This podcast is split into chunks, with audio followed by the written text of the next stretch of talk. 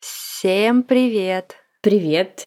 И вы вновь слушаете подкаст про материнство, который мы назвали в честь самой популярной фразы наших детей. Меня зовут Тоня, у меня двое сыновей. Старшего зовут Олег, ему четыре с половиной года, а младшему на днях будет два месяца. Меня зовут Карина, и моему сыну Луке три года, но через месяц уже ему будет четыре.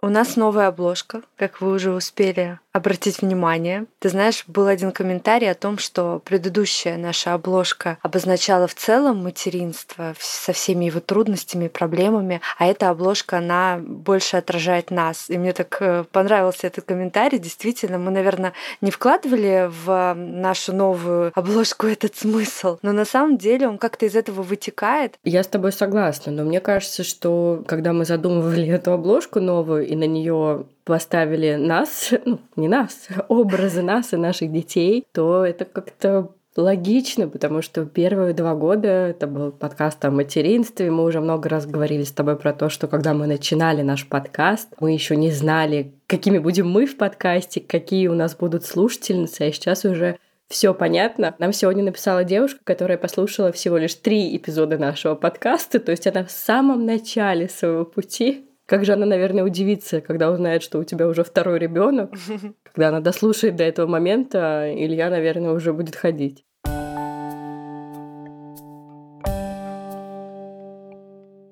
На прошлой неделе мы анонсировали вам, как сказала Тоня, форму благодарности. Мне понравилось это слово. На самом деле это просто метод, как вы можете поблагодарить нас за наш труд, оставить нам чаевые. Ссылка на чаевые есть в описании подписаться на наш Patreon или поблагодарить э, нас и перечислить какие-то деньги на PayPal. Все это будет в описании, и на прошлой неделе нам было очень приятно получать благодарность от вас. Почему мы называем деньги благодарностью?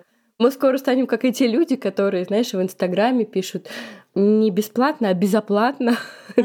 Не цена, а ценность. Мы тоже скоро будем такие, не деньги, а благодарность, да. Не слушатели, а слышательницы. Да, так вот, хотели поблагодарить вас всех за деньги, деньги, Тоня, давай да. называть э, вещи своими именами, за деньги, которые вы нам перечисляете, а также мы хотели отдельно выделить нашего первого патрона, которую зовут Наталья. Наталья подписалась, э, внесла сумму, которую каждый месяц будут списывать с ее счета, так что, Наталья, большое спасибо тебе. Да, спасибо большое. В прошлом эпизоде был спойлер, то, что ты расскажешь про свои вторые роды, потому что не успела ты родить, как нам начали писать, давайте эпизод про Тонины вторые роды. И почему-то, да. с учетом того, как твои роды прошли, тут спойлер, да, будет, я подумала, что наш эпизод будет называться про быстрые роды, но нет, про вторые роды, да? Да, да, про вторые роды поговорим сегодня. На самом деле, я сама очень любила читать все эти истории родов, когда была еще беременна Олегом, своим первым ребенком. Это все очень волнительно, потому что ты не знаешь, чего ожидать, и вот такие истории тебя как-то заряжают и немножко успокаивают. А ко вторым родам я уже была более-менее готова, но все равно же интересно, как у кого это происходит, поэтому я всячески донимала своих знакомых и подруг, у кого родились вторые дети, как у них все это происходило. Ты знаешь, 90% из них сказали, что у них вторые роды прошли легче, чем первые, и меня это очень успокаивало. Но, конечно, до конца я этой теории верить не могла, потому что была у меня одна знакомая, которая говорила, что это совсем не так, и не факт, что это будет так. В общем, не знала я, чего ожидать, но надеялась на лучшее. Сегодня поговорим про мои вторые роды, как они прошли. Ты знаешь, был такой удивительный день. Он начался с того, что в мою дверь позвонила моя мама, сюрпризом приехав ко мне, и сказала, что она приехала помочь мне подготовить одежду, подготовить дом к рождению ребенка. Я думаю, ну, 38 и 2 дня, как бы, наверное, еще рано. Но она говорит, нет, уже пора, все произойдет со дня на день. Я думаю, ну ладно. Как раз у меня через час КТГ, я тогда поеду, ты оставайся. В общем, уехала я на плановое КТГ. До этого у меня уже три дня немножко тянуло живот. Ну как тянуло? Тренировочные схватки у меня они были и с Олегом, в принципе. Я как-то на них особо не обращала внимания. Заехала, значит, в свою любимую кофейню, заказала себе кофе, посидела, выпила кофе, подумала. Такой еще день был солнечный, морозный, снежный. Я подумала, какой красивый день, вот бы сегодня родить. Ну так, в мыслях, конечно, в планах и мечтах. Вот, поехала на КТГ. Ложусь на КТГ, мне, значит, ставят этот аппарат. Я думаю, что многие девушки знают, как он выглядит.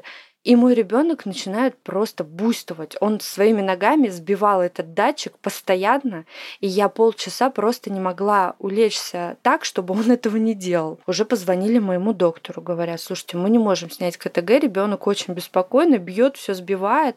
Она говорит, ну положите ее на кушетку. Меня положили на кушетку. Я сама уже набираю своему доктору в панике, говорю, что происходит. Я говорю, может быть, я кофе зря выпила. Я, ну, действительно очень мало пила кофе, а тут мне прям очень захотелось вот это вот латте, еще вот а, известная тыквенный топинг в известной кофейне. Угу. Вы все, наверное, знаете, о чем я говорю. И я испугалась, что, может быть, из-за кофе он как-то так разнервничался. Она говорит, да нет, нет, этого не может быть, там вряд ли из-за кофе, но нужно последить за тобой. Я, значит, лежу полчаса, час. Приезжает мой доктор, заходит. Говорит, Тоня, нужно тебя оставить до вечера, полежишь, посмотрим твой КТГ. Ребенок уже, наверное, хочет наружу. Я говорю, как наружу? Я не готова сегодня рожать. Вы что? Она говорит, да нет, вряд ли ты сегодня родишь, ну проверить надо. Положили меня в предродовую. Я всем пишу, что я рожать как бы не собираюсь. Пишу всем воспитателям, что Олега сегодня заберет бабушка. Ну и маме я пишу, что нет, я не рожу, я приеду вот буквально, наверное, часов в 7-8, не переживайте. В общем, на плановом осмотре в предродовой приходит другой доктор и говорит, нет, милочка, все, ты рожаешь. Не знаю, как она это определила на осмотре, но, наверное, что-то ей подсказало, что я сегодня рожу. А, самое важное это я не сказала. Я лежала в предродовой на КТГ, и я смотрю на аппарат, а у меня схватки 100%. А я не могу поверить, потому что я не ощущаю их как сто процентов. Я ощущаю их как обычные схватки, которые у меня уже три дня продолжаются. Вот, она смотрит, говорит, да у тебя схватки, говорит, стопроцентные, как ты не чувствуешь? Я говорю, вообще не чувствую, что вот прям вот на сто процентов. Единственное, еще доктор сказал, что ему не понравилось сердцебиение, потому что оно было прям на верхней границе нормы. Но, в принципе, такое тоже бывает. Может быть, там ты нервничаешь, ребеночек чувствует, что ты нервничаешь. Ну, вот как бы нужно за этим всем следить. Я помню, что ты волновалась на эту тему, когда мы с тобой переписывались. Да. Ты очень волновалась в тот день. И из-за того, что Илья был буйный, и из-за сердцебиения. Я прям это помню, что у да, тебя были да, волнения да. на эту тему. Да, вот когда меня уже перевели в эту палату, я уже, конечно, так напряглась, стала всем писать. Знакомым докторам Вере нашей написала из подкаста «Проходите, раздевайтесь». Вера тоже сказала, что то нужно последить. Наверное, что-то может случиться сегодня долгожданное и радостное. В общем, настроилась я уже, точнее, перестроилась я уже на то, что я, возможно, сегодня рожу. Звоню мужу. Вова, срочно едь в роддом. Наверное, я рожаю. Надо было слышать голос моего мужа в этот момент. Он так растерялся. Как? Сегодня? Подожди, ты же говорила, что еще рано. Знаешь ли, дни не выбирают. Да, в общем, сейчас в связи с обстановкой в мире нужно сдавать тест на ковид, чтобы тебе разрешили присутствовать на родах.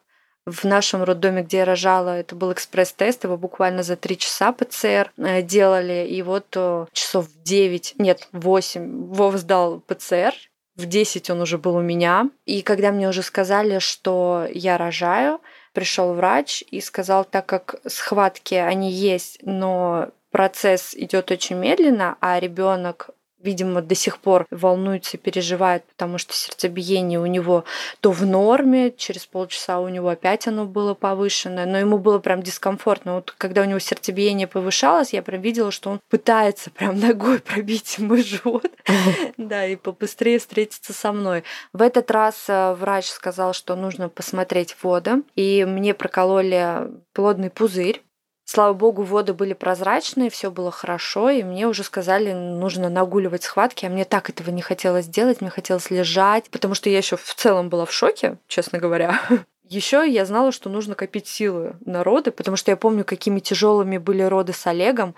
Мне уже на потугах вообще не хватило сил практически. Из последних сил я встречала своего ребенка на этот свет скажем так, и мне хотелось лежать.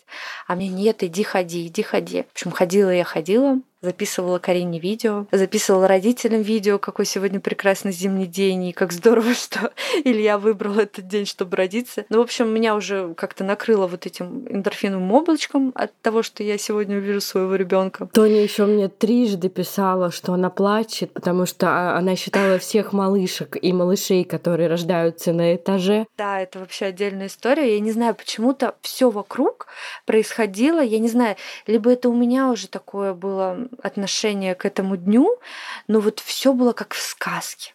Я ходила по этому коридору. Пока я ходила, наверное, часа полтора-два, на этот свет появилось два или три малыша.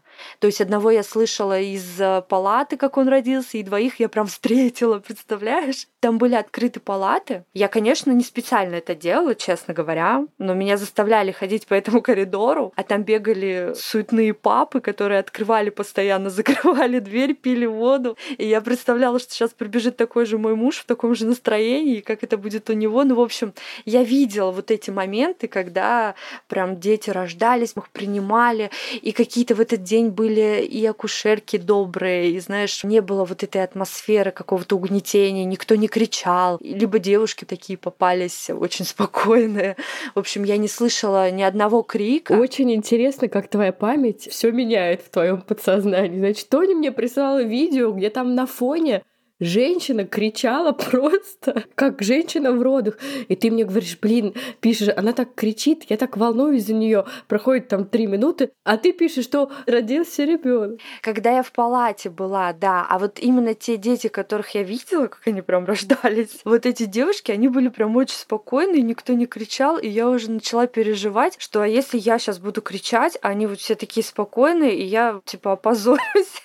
Дурень, да. Да, в общем, меня напрягал этот момент, что как-то все спокойно вдруг стало в нашей деревне, и все себя как-то очень красиво вели. И вообще у всех были красивые роды. Кто-нибудь слушает э, наш подкаст? Человек, который рожал в роддоме, не знаю, в каком-то провинциальном городе, где женщины орут, матерятся, плачут, думают, господи, что за ванильные женщины, авторы этого подкаста? Нет, их было всего две, и, может быть, так попалось, что они были вот спокойные. И атмосфера была какая-то спокойная, и все вокруг были спокойны, и мне так было спокойно. Тони-то просто ты такой человек, такая волшебная, и вокруг тебя все было волшебно. Да нет, я же тебе говорю, я помню свои первые роды, я помню, как там орали, и как я возмущалась тоже. В общем, сдал мой муж э, ПЦР, пришел через два часа. Я уже так хорошо нагуляла себе схваточки. А, я забыла еще сказать важную деталь. Я про нее знала, потому что она наследственная, и не думала, что у меня этот э, криз случится в родах. Но он случился и в первых родах, и во вторых температура моего тела поднимается до 40 градусов в определенный момент, когда болевые ощущения усиливаются, тело так реагирует, и начинается спазм легких. То есть я не могу дышать полноценно, и, конечно, это очень тяжело в схватках, когда в принципе, дыхание тебе облегчает боль, а когда наступает вот этот кризис, ты не можешь дышать, и, соответственно, тебе становится невероятно больно. В этот раз меня не ложили на кушетку. Я говорю, я не смогу просто выдержать схватки лежа на спине. Можно я как-то буду вести себя свободно? Мне, конечно, это все разрешили. И вот этот приступ, он случился немножко позднее, чем с Олегом. Он буквально, наверное, за полчаса до потуг у меня произошел, но а, суть в том, что меня обезболили. В тот момент, когда пришел врач-анестезиолог, и заходит мой муж, и заходит мой врач, вот понимаешь, все в один момент. И врач заходит и говорит, ой, какие у нас уже схваточки-то хорошие. Я все дышу, дышать не могу, кашляю. И тут, значит, начинается диалог. Тот диалог, который я упомянула в прошлом эпизоде, что немножко смешной э, ситуации добавлю я в этот эпизод. Заходит анестезиолог и акушерка и врач. И, значит, когда они мне ставят эпидуральную анестезию, они начинают мне спрашивать. Говорят, Тонь, ну кого мы ждем то сегодня, мальчика или девочку? Я говорю, мальчика.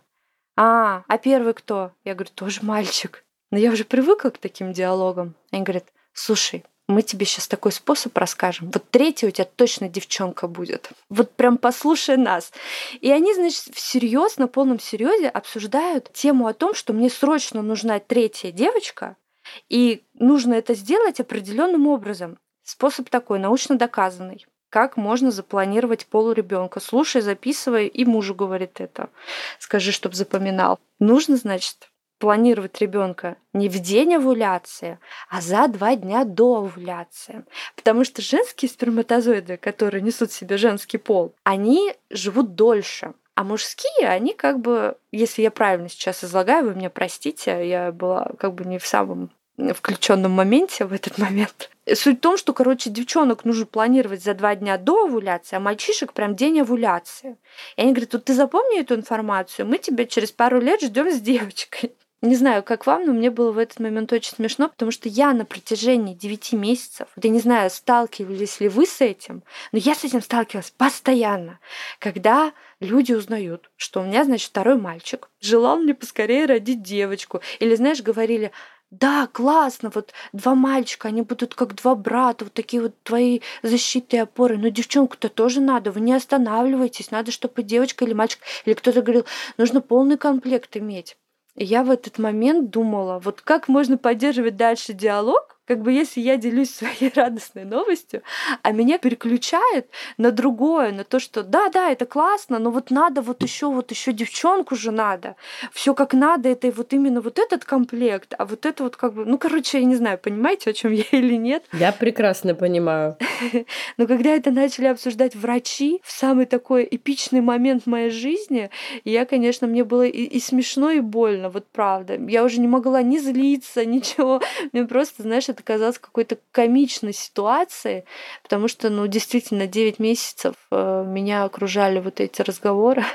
Да, это такая, мне кажется, частая история, что люди никогда не довольны никаким исходом. Если у тебя нет детей, они тебе говорят срочно рожай. Ты рожаешь одного ребенка, тебе говорят нужен второй обязательно. Когда ты беременна вторым ребенком, обязательно нужно, чтобы они были разнополые. В этом есть вот такая соль э, русских людей. Ну да. Но Ничего. А я хотела спросить про анестезию. Тебе ее спину делали, спинальную анестезию? Да, да, спинальную анестезию. Мне и с Олегом ее делали, и с Ильей. Да, спинальная анестезия. И, в общем, я боялась больше всего потуг потому что я очень долго не могла родить Олега, как мне казалось. Ну просто это для меня было так тяжело. И надо сказать, кстати, чтобы тоже не обесценивать вообще анестезию, на потугах женщина все чувствует распирание, страх, что сейчас тебя просто разорвет напополам. Не знаю, может быть, схватки. И то, знаешь, не у всех обезболивают их на сто процентов. Есть девушки, которые чувствуют там какую-то сторону, левую или правую. Но я вот почему-то всегда чувствовала на потугах и боль, мне кажется, она была вот максимальная, да, и вот этот вот страх, что вдруг я что-то неправильно делаю, в этот раз я сразу врачу сказала, говорю, вы мне, пожалуйста, говорите, что мне нужно делать. Вот прям конкретно. Тоня, дыши, Тоня, не дыши, куда дыши, чего дыши. Потому что я помню, он нажал мне на точку определенную на животе, и сказала, тушься вот прямо вот сюда, в эту точку. И я сразу родила Олега. И тут я тоже, знаешь, вспомнила эту ситуацию. Я говорю, вы мне, пожалуйста, скажите, в какую точку, сюда, сюда показывай. Говорю, куда мне конкретно тужиться, чтобы все прошло быстро, безболезненно и с хорошим исходом. И она говорит, Тоня, успокойся, все идет хорошо, у тебя хорошее раскрытие, там, успокаивала меня, все нормально, мы все тебе скажем, что нужно. Илью я родила очень быстро, буквально там на третьей потуге. Значит, что в этот момент делал мой муж? Какая была его миссия во всем этом процессе? Значит, он полчаса буквально посидел со мной на схватках, потому что все роды у меня длились с 8 до 12. Я Илью родила в 12.0000. Это тоже такая интересная ситуация. Никто не знал, как конкретно его записывать, либо 14 либо 15 Он появился наполовину 23.59, а окончательно вышел в 0000. Я говорю, конечно, записывайте уже как новый день. Мой муж пришел в 10 часов. Мы с ним час, наверное. В общем, мы с ним полчаса или час посидели, посмотрели ТикТок, посмеялись. И тут я чувствую, что вот прям уже прям больно-больно, конкретно больно. Я говорю, так, Вова, иди за врачом, кажется, все начинается. Вова, так что, куда мне идти? Я говорю, вон там кофе, кофейня, вон там сидят папа, иди к ним. В общем, отправила его пить кофе. Кофе он пил буквально, наверное, через две палаты от меня. И все, пришел врач. Я быстренько тоже так родила на третьей потуге. Муж говорит, я услышал просто плач Ильи из палаты и понял, что все свершилось, начал всем звонить, и он, значит, направляется к моей палате. И тут врач говорит, заходи, давай, давай, заходи. Я говорю, нет, подождите. Я говорю, не сейчас, я еще не готова. Она так, Владимир, разворачиваемся, уходим. В общем, муж еще, наверное, пару минут постоял за дверью, пока там все процедуры со мной провели окончательные и накрыли меня уже чистым одеялом, чтобы все было красиво. Не знаю, я, возможно, для кого-то это обычная ситуация, и скорее всего это обычная ситуация, когда мужчина тебя может видеть в разных ипостасиях твоей жизни, или как это сказать, в разных жизненных ситуациях, но мне не хотелось. Мне не хотелось, что вот прям вот настолько все было открыто перед ним. Угу. Дождалась угу. я такого красивого момента. Мы его пригласили, и он уже взял все на руки Илью. Мы с ним познакомились, у нас начался вот этот золотой час, да? Он так называется. После а рождения. пуповину не отрезал Вова? Нет, нет, вот его как раз позвали в этот момент, говорит, давай это пуповину. Я такая, нет, нет. не стал он резать пуповину, я этого не хотела. И ну ничего, думаю, что... Тонь, дочки отрежет. Ты к третьим родам осмелеешь. Когда меня везли на каталке уже в палату, после родовую. На протяжении вот этого всего пути ему говорили, что Владимир, ну вы, вы же теперь знаете, как дочь планировать. Теперь вот мы вас ждем. Ой, господи. Толь, ну я, если что, пошутила. Ты же понимаешь, да, что я пошутила? Да я-то понимаю ну, как бы люди, наверное, думают, что подсознательно все хотят и мальчика, и девочку. Но я вот честно признаюсь, когда я узнала о том, что я беременна, подумала о поле будущего ребенка я накануне скрининга. Я вспомнила, что в 12 недель могут предположить пол, и я уже начала думать, а мальчика это или девочка. То есть для меня это было настолько, ну, второстепенно. Я так переживала именно за вот этот первый триместр, чтобы все было хорошо и спокойно. Я об этом вообще не думала. Про этот метод, который они тебе подсказали, он не стопроцентный вообще. Ну, я предполагала, да.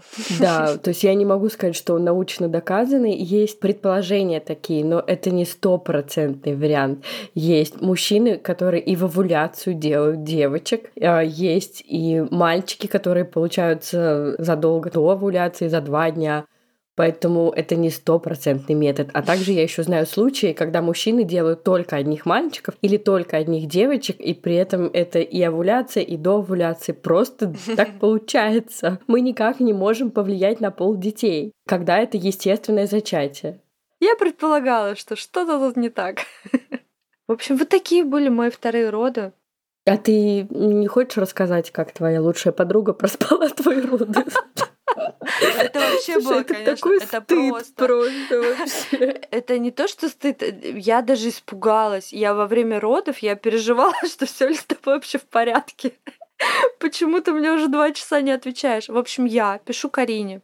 Карина, все, я рожаю да, все, я держу за тебя кулачки или что-то там мне сказала, в общем, подбодрила меня. И тут я, значит, там я что-то еще пишу, пишу, пишу, уже там за пять минут до родов, за 10 минут. И Карина вдруг резко перестает отвечать. А я помню, что когда я рожала Олега, Карина мне постоянно, точнее нет, до какого-то момента она мне писала, а потом уже писала моя мама и говорила, что где-то там Карина с ней на связи. Но я как бы понимала, что она была включена. А тут я уже с ней как бы нормально общаюсь, говорю ей, что все нормально, ты можешь мне писать, все удобно, все корректно. Фотографии ребеночка уже отправила. Я, значит, рожаю уже, да, там фотографии ребеночка, мужа с ребеночком, все. И Карина мне не отвечает. Я испугалась. По-моему, я тебе написала, все ли у тебя в порядке. Да, ты написала, Карина, у тебя все в порядке, ты куда пропал. Да. И надо сказать, в этот э, день еще мой Олег очень рано лег, и Карина очень рано легла, и я потом уже подумала, что, наверное, это какая-то связь. Наверное, они все силы в этот момент отдали мне свои последние. Слушай, я не, не просто рано легла, меня как будто кто-то выключил, знаешь, это было равносильно тому, если бы мне кто-то дал по голове. Я укладывала луку, переписывалась с тобой, держала телефон в руках. Я вообще не хотела спать. Когда ты там поехала с утра на это КТГ, весь день я была очень напряжена. Я приехала к Максу, я сказала, все, Тоня рожает, все, у меня такой напряженный момент. И я укладываю луку, все, я думаю, сейчас я выйду, буду с тобой все время на связи, и все. И то есть вот просто все. Секунда, и меня нет.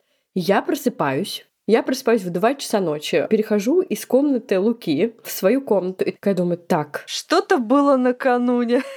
Я только приземлилась, такая, так, я забыла телефон, а там Тоня рожает. Обычно, если я забываю телефон в спальне Луки, я не иду за ним. То есть я засыпаю, все. Я возвращаюсь за телефоном, открываю телефон, там фотографии ребенка, Вова с ребенком, куча сообщений, я родила, все хорошо. Потом просто уже опять, Карина, у тебя все в порядке? Я такая, блин, да как я могла проспать ее роды? Ну, то есть это настолько неестественно мне. Ну, то есть если люди, которые знают меня вживую, они понимают, что я просто не могла проспать. То есть это мистика какая-то, что меня вырубило. Я считаю, что я просто, знаешь, это отдала свои силы тебе. Ну да, я тоже так считаю, иначе вообще не знаю, что думать. Кроме как какую-то кармическую связь этого момента. Ну, расскажи вот эту ванильку, как э, Илюш положили на живот, как он там кряхтел, вот это все такое. Я так люблю все эти моменты. Мне он показался таким маленьким, я так отвыкла от новорожденных детей. Или потому что он был немножко меньше Олега, когда родился. Олег у меня родился 56 сантиметров, Илья 53. И мне он показался прям совсем таким кукольным, знаешь, как в магазине куколок продают таких и то, знаешь, среднего размера. Ну да, конечно, это самый счастливый момент моей жизни, один из самых. Вот первый был с Олегом, второй, конечно, с Ильей. Мне кажется, в этот момент включаются вообще все гормоны, они уже потихоньку включались во время схваток, а вот в этот момент это прям эпичный момент на сто процентов включились, и у тебя уже и слезы счастья, и какое-то а, спокойствие. Ты наконец-то понимаешь, что все хорошо. Когда 9 месяцев проходили в каком-то напряжении, момент, конечно, когда тебе говорят, что 8-9 по Абгар, когда говорят, что ребенок здоров, все отлично, ни гипоксии, ни обвития, все супер. Конечно, облегчение, нереальное облегчение.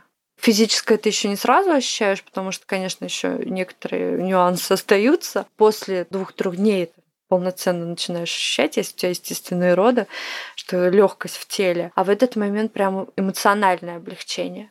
И, конечно, я сразу пишу Вове, «Э, Вова, ты взял шоколад?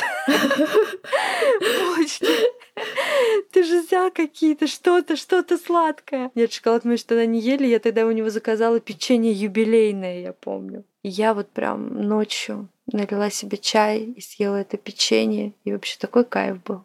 Получается, что это были не супер быстрые роды. Все пугают, что вторые роды, они очень-очень быстрые, и ты боялась, что ты не доедешь до роддома. Знаешь, я не могу понять, потому что я эти схватки, я не ощущала их как схватки, хотя они были сто процентов и длились уже три дня. Но в этот день они были с большей периодичностью, и начались они как бы с утра.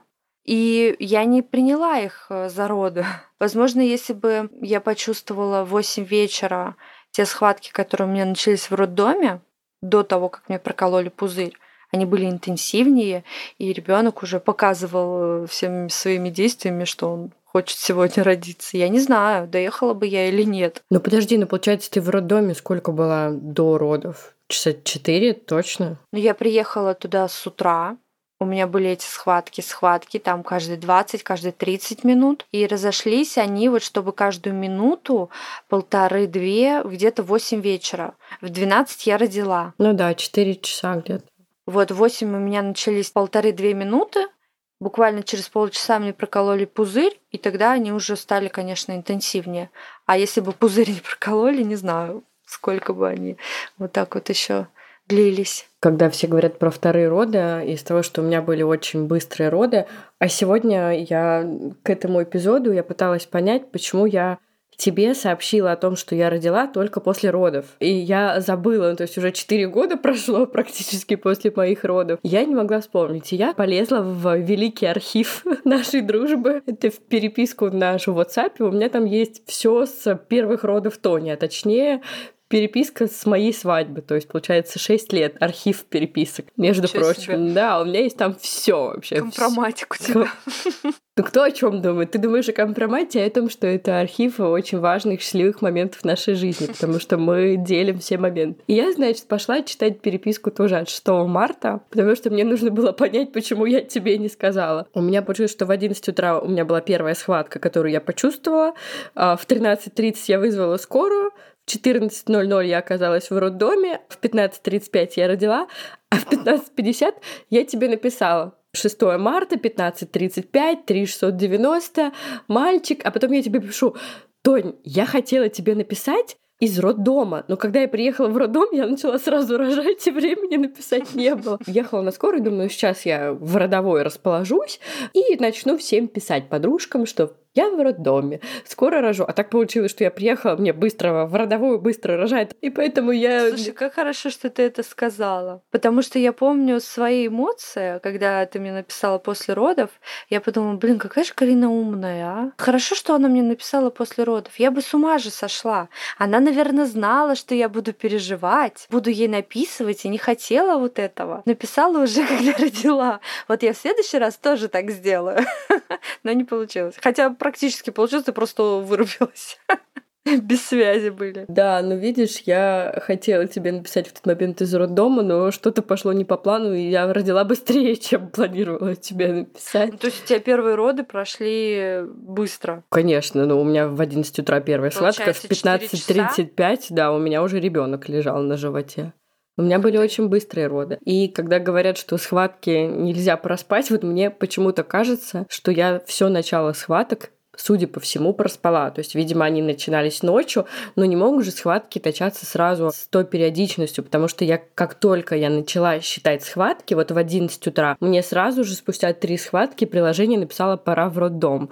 Ты в самом начале сказала, что Вера тебе сказала, что, возможно, в этот день у тебя что-то начнется, uh-huh. а вот четыре года назад, когда я присылала Вере скрины приложения, и мне писали «пора в роддом, пора в роддом», Вера мне говорит, слушай, нет, выпей ножку, поставь бускопан, сходи в душ. Наверное, это тренировочные схватки. И я такая уже ей пишу после душа, Вера, блин, я рожаю. Она говорит, точно рожаешь, ты уверена? Такая она хулиганка, знаешь, то есть мне она не верила, что я рожаю. Тебе поверила, а мне нет. Но она-то мне поверила, потому что я ей передала слова врачей, которые меня смотрели. И я ей звонила в такой панике, Вера, что мне делать, ехать домой или оставаться переложила на нее ответственность за это решение. Я же поехала в роддом на скорой, потому что у меня были очень сильные схватки. И мне было как-то не до такси, и муж я не очень хотела ждать, потому что, как оказалось, у меня было полное раскрытие в этот момент. Я дома доходила до полного раскрытия. Я, значит, вызвала скорую, приехала на скорой сумкой. Вера меня встречает прям со скорой помощи. И она мне говорит, а ты что на скорой-то поехал? Ты что на такси-то не поехал? А врачи не очень любят, когда вот так вот просто так ты вызываешь скорую, потому что скорая может пригодиться кому-то другому. И я согласна с этим, но с полным раскрытием ехать сидя в такси не очень удобно. Ну и как бы не очень безопасно. Да, и не очень безопасно. А потом, когда уже на кресле мой доктор сказал, в том числе Вере, что у меня полное раскрытие, и как мы вообще с ней доходили до полного раскрытия, Вера мне такая говорит, не-не, хорошо, что скорую вызвала. Молодец. Ну да. Иначе можно было родить в такси. В Германии к тебе вообще никакая скорая не приедет, так же, как и в Голландии. А в Германии как это происходит? Когда заключает беременная девушка контракт э, с госпиталем, точнее, не заключает контракт, она им э, звонит и записывается. В день родов она звонит в госпиталь и говорит, здравствуйте, вот у меня приложение пишет, пора в роддом.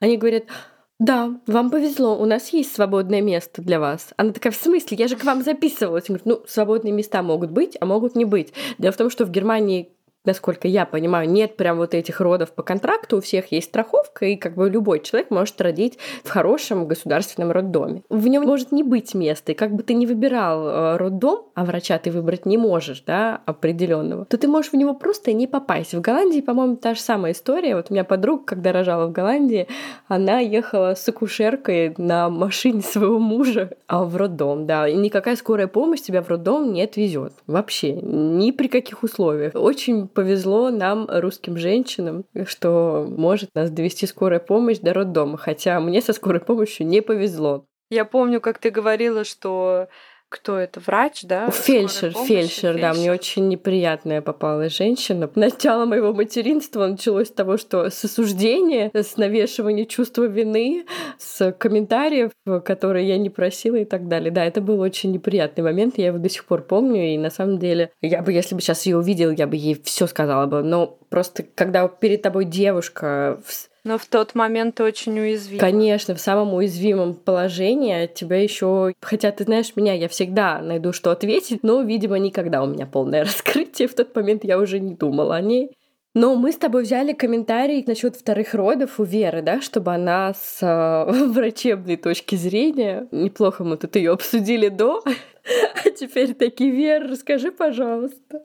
Да, потому что я до родов вторых, я искала эту информацию в интернете, действительно ли вторые роды происходят намного быстрее первых. Я почему-то очень переживала за этот момент.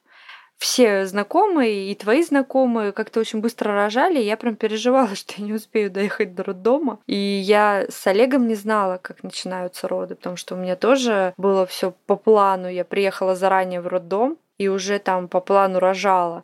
И тут я не знала, то есть переживала я за этот момент, и я хочу, чтобы Вера прокомментировала, так ли это, отличаются ли первые роды от вторых, и правда ли, что они проходят быстрее.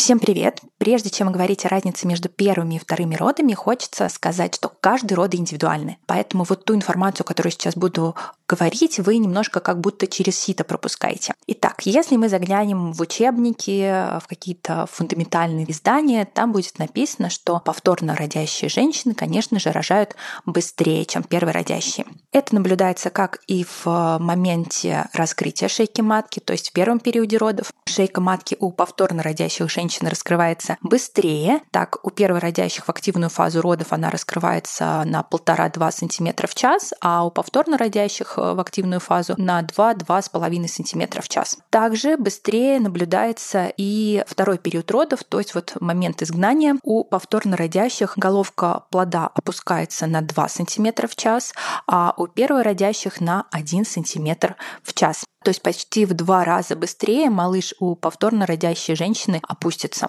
Следующий этап в родах – это непосредственно прорезывание головки. Это один из самых болезненных этапов во время родов, э, когда женщина чувствует максимальное распирание в области промежности. У первородящих вот это прорезывание головки продолжается до 20 минут. У повторно родящих до 10 минут. То есть мы опять видим разницу в два раза. То есть по большому счету повторная родящая женщина может рожать практически в два раза быстрее первородящей.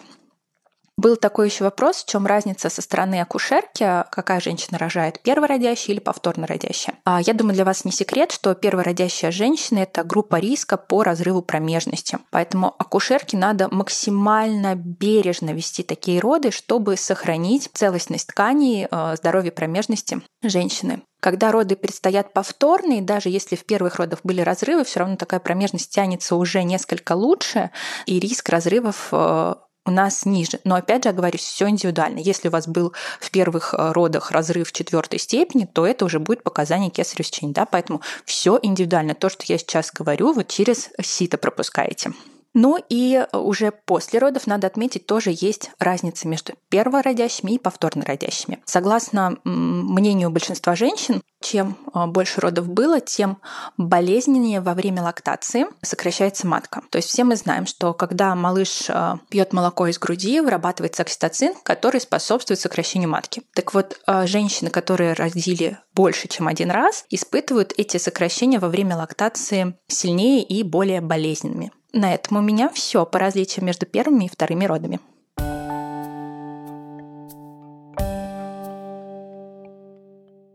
Спасибо, Вера, за этот комментарий. Я думаю, что многим нашим слушательницам, которые находятся в ожидании, он будет полезен. Спасибо вам, что послушали историю моих вторых родов. Надеюсь, тоже кому-нибудь этот, я считаю, что очень положительный опыт будет полезен. Спасибо тебе, что ты поделилась с нами такой интимной по-другому не назовешь историю родов историей. Это всегда очень волнительно, очень приятно слушать. И я думаю, что Круто, что мы смогли это записать э, через два месяца после твоих родов, потому что потом ты про все это забудешь, и если ты захочешь, ты сможешь это переслушать, потому что с годами ты уже забываешь какие-то детальки, а вот в такие моменты ты можешь что-то вспомнить, и этих врачей, которые тебе рассказывали, как девочку зачать, лично я запомню навсегда. Эх, Тоня, была бы я с тобой там, я бы им сказала, ну, надеюсь, народы девочки, ты меня с собой возьмешь. Да, обязательно возьму. Это все было на позитиве. Я не, вообще не, не злюсь, просто это было смешно в тот момент слушать. Ну, ты теперь поняла, да, что я теперь про роды девочки буду шутить, любя, конечно. Хорошо. Всем хорошего дня и хотели сказать большое спасибо за то, что вы ответили на предъявку мою и написали очень много отзывов э, в Apple подкастах, очень приятных для нас. Э, мы с Тони всю неделю прям читали, улыбались и светились. До скорых встреч. Пока-пока.